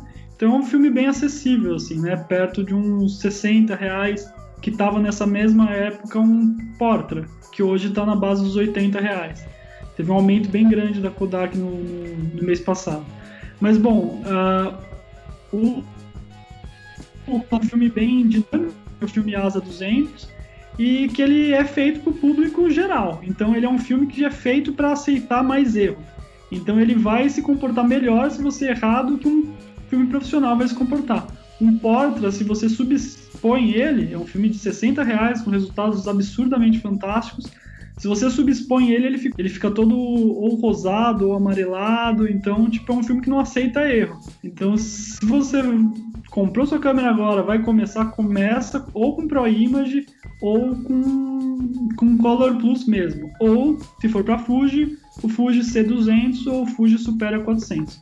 Mas para mim, o melhor filme é, em fabricação hoje é o Fuji Pro 400H. É um filme fabricado pela Fuji para um uso meio geral, então ele se dá bem com tons de pele brancas e negras, ele se dá bem com, com, com paisagem, ele tem um ajuste de cor, ele tem uma, um equilíbrio de cor. E se for para Kodak, eu, o filme que eu mais gosto da Kodak, também em colorido negativo, vai ser o Hectar 100. É um filme que tem as características finais muito parecidas com o Chrome. E aí, se a gente for falar de agora de colorido positivo, Fuji Provia 100F, para mim, é o melhor disparadamente, assim, tipo uma, uma distância muito grande de qualidade dos outros é, cromos vendidos. E preto e branco negativo eu gosto do Lanford FP4. É um filme de asa 125 que tem um contraste bem bacana, um alcance dinâmico incrível e grão finíssimo. Né? O, a definição dele é muito boa, muito boa mesmo. Então eu acho que esses são os meus filmes favoritos. Colorido negativo, Fuji Pro 400H. Colorido positivo, Fuji Pro V100F preto e branco negativo, o Ilford FP4. Eu tô anotando aqui para eu testar os que eu não testei. Na real, acho que a dica é ir testando mesmo, é, porque vai muito gosto também. Eu fiz um teste, teste cego, entre aspas, né? Com, com o Daniel um tempo atrás. Eu mostrei uma foto no mesmo lugar para ele, que eu tirei com um Fuji Pro H, é, um Pro 400H, e eu tirei com um Pro Image e eu fotografei em 400, porque ele é um filme 100, né? E ele preferiu o Pro Image. E por, por causa de gosto, né? As cores diferentes e tal. É, então tem muito disso também. Às vezes você, você, você, curte um filme ali que, que é um filme que não é tão caro, então vai, vai ficar bacana no orçamento também. É, eu particularmente eu gosto muito do, do Pro 400H. É, gosto bastante de filme colorido. Para mim ele é, ele é o melhor, assim, tanto, tanto o 135 quanto o 120. O 120, então, é, eu acho animal dele. É, o outro filme que eu gosto bastante preto e branco, eu não sei se tem 135, mas é o, é o Delta 3200. É, esse Sim. filme preto e branco é, é eu achei muito bom para mim, mas é de novo é questão de gosto e tudo mais. E ele não é aplicável para qualquer situação, né? Fotografar de dia com um filme 3200 é quase inviável porque ele é muito sensível aí à, à luz. E filme positivo eu não testei ainda, em breve, quem sabe. É, eu sempre falo que o, além de todos os problemas do filme positivo que eu já falei, que você tem que cravar a fotometria, mas Chrome é um caminho sem volta, porque você vê uma imagem positiva com uma definição absurda numa película, é um negócio que você não tem vontade de fotografar com mais nenhum tipo de filme depois. Só que é um filme mais caro, o processo é mais caro, tudo nele é mais caro. Mas é, é um caminho sem volta, assim. Quer dizer então que não é uma boa ideia eu botar um filme cromo na minha saboneteirinha e achar que eu vou dominar o mundo. De jeito nenhum. A coisa que você mais tem que fugir é pegar uma câmera que não tem uma, uma fotometria muito boa para usar um cromo. Infelizmente a gente recebe muito cromo aqui, principalmente por ser né, gente que faz cromo no Brasil, então a gente recebe bastante.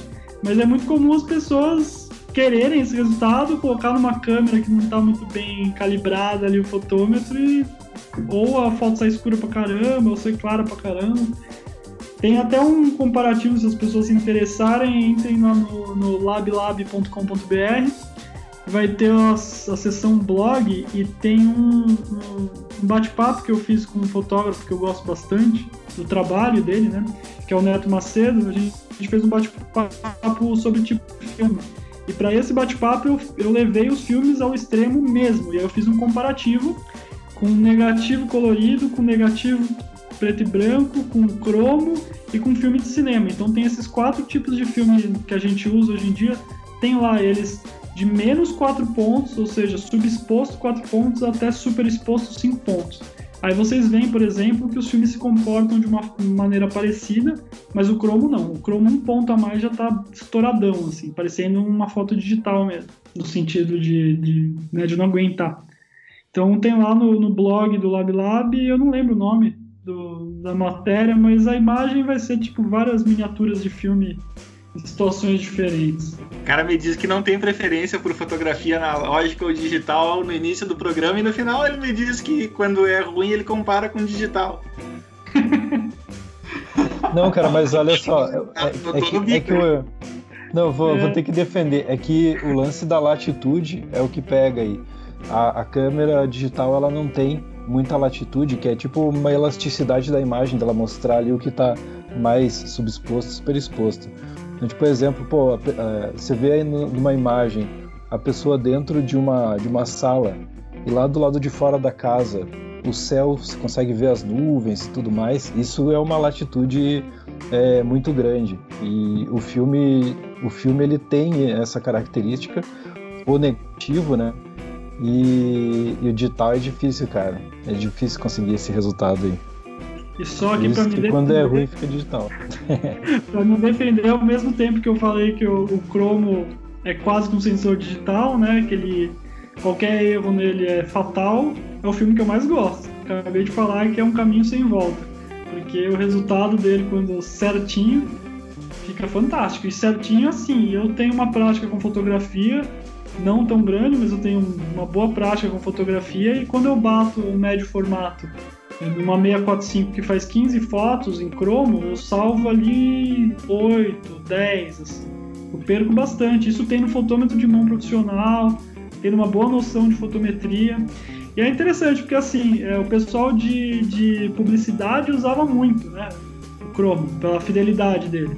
Para vocês terem ideia, numa câmera grande formato que faz chapa de filme, o pessoal batia, fotometrava ali, né? Ou seja, um fotógrafo que tem muita noção de fotometria, ele fotometrava, fazia aquela foto, fazia meio ponto de luz abaixo, meio ponto de luz acima, para que uma daquelas ficasse perfeita. Pra vocês terem ideia, vocês não conseguem fazer meio ponto para cima, meio ponto para baixo numa câmera 99% das câmeras, né? Isso você só consegue fazer numa você praticamente só consegue fazer numa câmera grande formato, que aí você vai conseguir colocar o anel ali da abertura, por exemplo, é, não vai do 8 para o 11. Eu consigo colocar ali no meio, entre 8 e 11. Não vai entrar o meio termo de luz. Mas fazendo três fotos, meio ponto abaixo, meio ponto acima e fotometrado, uma delas ia sair perfeita. Depois de o Victor falar que não tem tanta experiência assim com fotografia, eu tô doando minhas câmeras, pessoal. Quem quiser entre em contato comigo aí.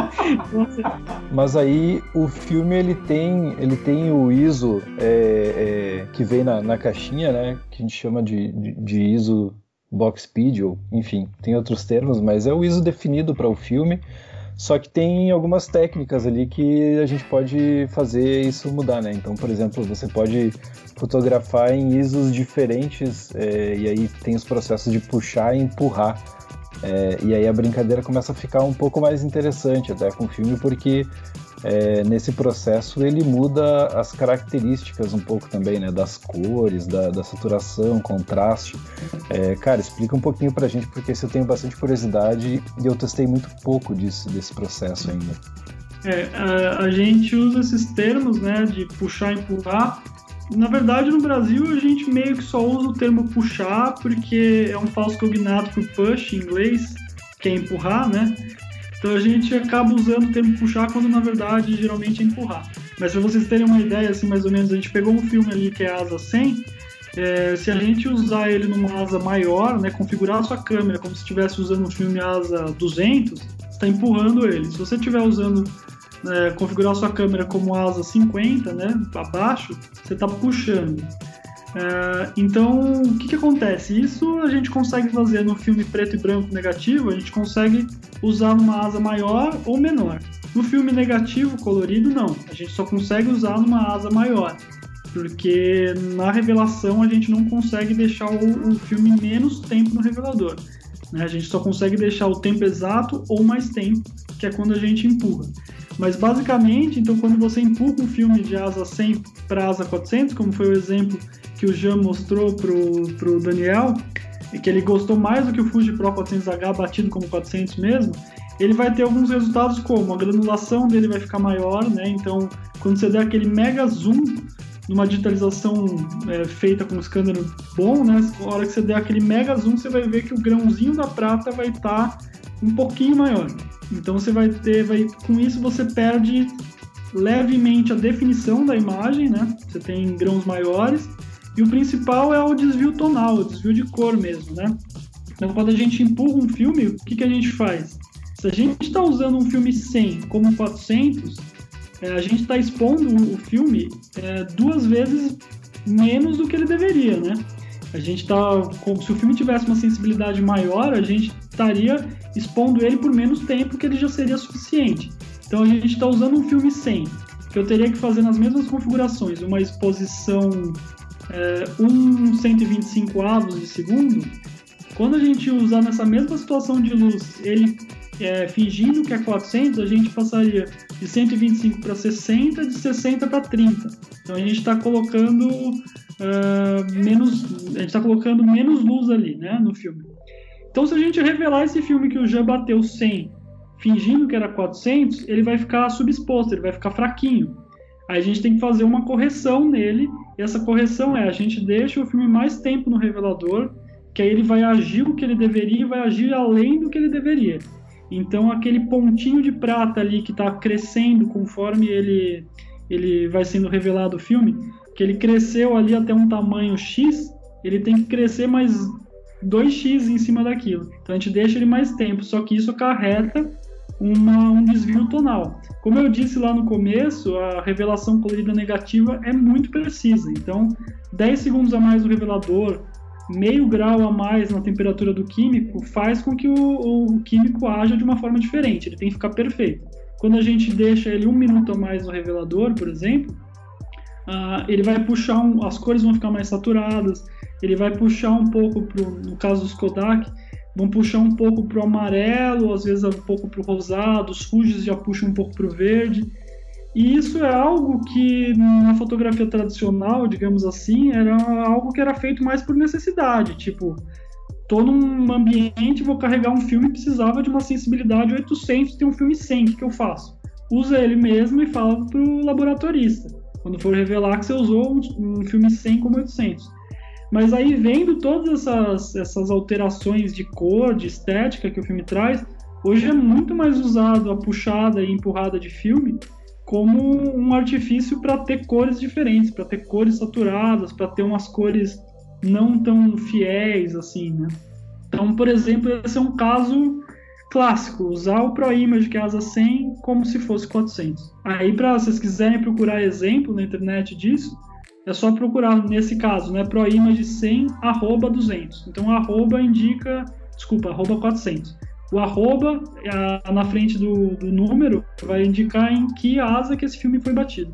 E no preto e branco, então, como eu disse um pouquinho antes, o preto e branco sim você consegue bater. Um filme 100 você consegue bater como 50, como 200, como outras asas, porque aí eu posso deixar ele menos tempo no revelador ou mais tempo no revelador. Uma coisa bem importante aí desse processo que o Vitor falou rapidamente é avisar o laboratorista que você fez isso. Sim. Porque se ele não souber, não vai adiantar nada. Ou, ou vai dar errado, né? É, vai, vai dar ruim. Aí você vai ter um desvio tonal porque sua foto está subexposta mesmo. Você vai ter um outro tipo de desvio, você vai perder informação, você vai perder várias coisas. É, e esse é um dos pontos chave porque que eu comecei a revelar, na verdade. Quando eu comecei a revelar uh, colorido, que é um processo muito mais complexo, quando eu comecei a revelar de forma caseira, estudar isso, foi porque eu fiz um filme empurrado, mandei no laboratório da, daqui de Curitiba, num laboratório, e o resultado veio claramente que eles não tinham feito a correção, eles tinham revelado na asa normal dele. Aí eu fiz um outro trabalho que eu não gostei muito da qualidade, o filme veio muito manchado, a digitalização estava meio porca, e eu fui investindo e as coisas cresceram descontroladamente. Bom, pessoal, eu como um cara que adora fotografia, eu tô adorando essa conversa, fiquei super empolgado com essa história, já anotei o nome dessa câmera aqui, já tô, tô super empolgado com essa história de fotografia analógica também aqui. Assim que terminar a gravação desse programa, eu já vou como já partir pra internet procurar algumas informações a mais, mas por hora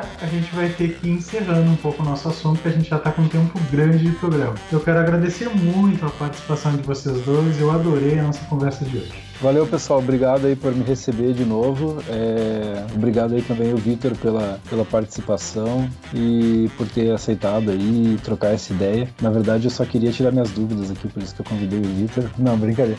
É porque, pô, fotografia analógica realmente é um negócio que viciou e eu acho muito massa. Acho que tem tudo a ver também com, com o assunto do, do podcast. Valeu, pessoal. Valeu pelo convite. É sempre muito legal conversar com isso, conversar disso, né? Eu gosto bastante de falar falar, como vocês devem ter percebido. Então é sempre legal ter pessoas que estão interessadas em ouvir. Bom, é isso. Se alguém tiver alguma curiosidade mais sobre fotografia analógica, tem o nosso Instagram, tem o nosso canal no YouTube, que nossa intenção não é ser youtuber, mas a gente está começando a produzir uns materiais, principalmente para dar apoio para a comunidade, para os nossos clientes no geral. Então procurem lá LabLab Analógico, no Instagram é lab.lab underscore br e ali tem bastante conteúdo que vocês quiserem consumir. E sempre que tiverem dúvida, pode mandar mensagem lá no Instagram, que ou eu, ou a Mari, ou quem estiver ajudando a gente aqui no momento vai responder com a maior, maior prazer. Inclusive, não precisa ser dúvida só de trabalho, não. Pode ser dúvida como essas questões que vieram aqui. Então, é isso. Obrigado pelo convite. Foi legal falar sobre isso. E a gente está sempre disposto a tirar mais dúvidas e ajudar. Bom, então eu queria agradecer vocês dois, agradecer o Jean por estar aqui de novo, o Vitor, que é a primeira vez que está com a gente. Obrigadão aí, foi foi um prazer conversar contigo, aprender um monte de coisa. Eu, na verdade, não me interessei muito pelo tema, mas depois eu quero que tu me dê umas dicas de como que eu vou fazer meu laboratório dentro de casa, né? E, e também. Só isso! Só, só isso. Não, não, não gostei muito. Só, só pra tirar as dúvidas aí.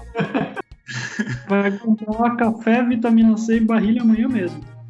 Beleza. e pessoal que tá em casa, valeu, obrigadão pela audiência e até a próxima. Pra quem não sabia absolutamente nada de câmeras analógicas, sair do pod de hoje praticamente uma expert, né?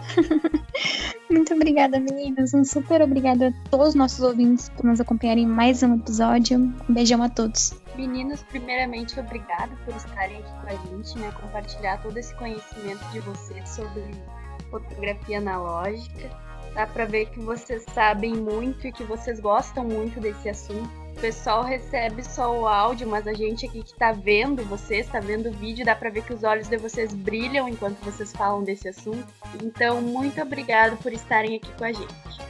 Agora, falando diretamente com você que nos acompanhou até agora, não esquece de seguir, de curtir a nossa página do Facebook, seguir nossa conta do Instagram, curtir as nossas postagens e se você tiver alguma sugestão de assunto, pode mandar pra gente. Até a próxima. Pessoal, foi um enorme prazer e a gente se vê no próximo Ciência no Velho Oeste. Um grande abraço e até mais.